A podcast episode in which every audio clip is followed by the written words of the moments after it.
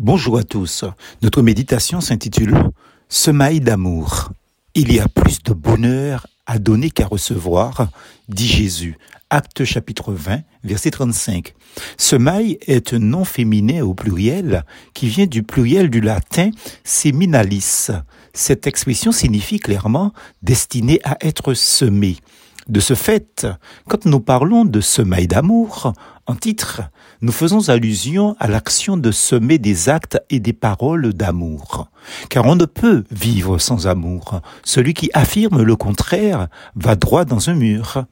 Notre cœur a tout à la fois besoin d'être aimé, mais aussi d'aimer non pas une ou des choses, mais d'aimer nos semblables ou notre prochain. On ne peut pas se contenter de toujours recevoir sans jamais donner. Prenez quelques grains de blé, de concombre ou autres dans votre main et réfléchissez. Prenons le cas du blé. En réalité, c'est du pain, à condition qu'il soit semence, sinon il n'y aura pas de pain. C'est une loi de la nature, mais aussi une loi spirituelle et divine. Nous ne pouvons pas vivre sans amour, les amis.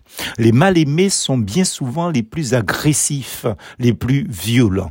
La découverte de l'amour de Dieu rend les hommes capables d'aimer. L'apôtre Jean le disciple qui se définissait comme celui que Jésus aimait, a écrit Celui qui n'aime pas n'a pas connu Dieu, car Dieu est amour. 1 Jean chapitre 4, verset 8. Attention, ça ne veut pas dire que Jésus aimait Jean plus que les autres disciples, mais celui-ci parlait de son expérience personnelle, de son ressenti de l'amour que Christ avait ici-bas pour lui.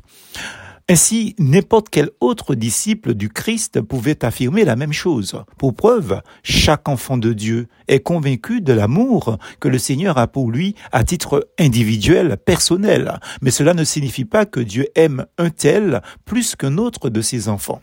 L'amour de Dieu est comme un ressort qui pousse en avant vers les autres pour les aider, les aimer, leur démontrer cette réalité par des actes bienveillants et des paroles de douceur et de tendresse, preuve que ce ne sont pas seulement des mots. En réalité, l'amour, L'amour est la réponse à bien des problèmes dans ce monde égoïste.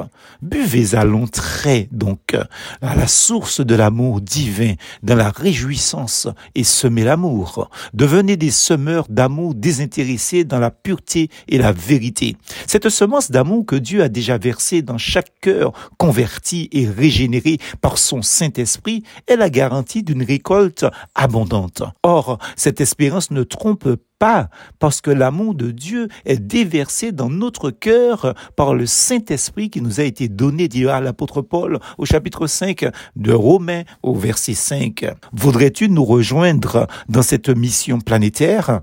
Allez, faites de toutes les nations des disciples, baptisez-les au nom du Père, du Fils et du Saint-Esprit et enseignez-leur à mettre en pratique tout ce que je vous ai prescrit. Et moi, je suis avec vous tous les jours jusqu'à la fin du monde disait Jésus dans Matthieu chapitre 28, versets 19 et 20.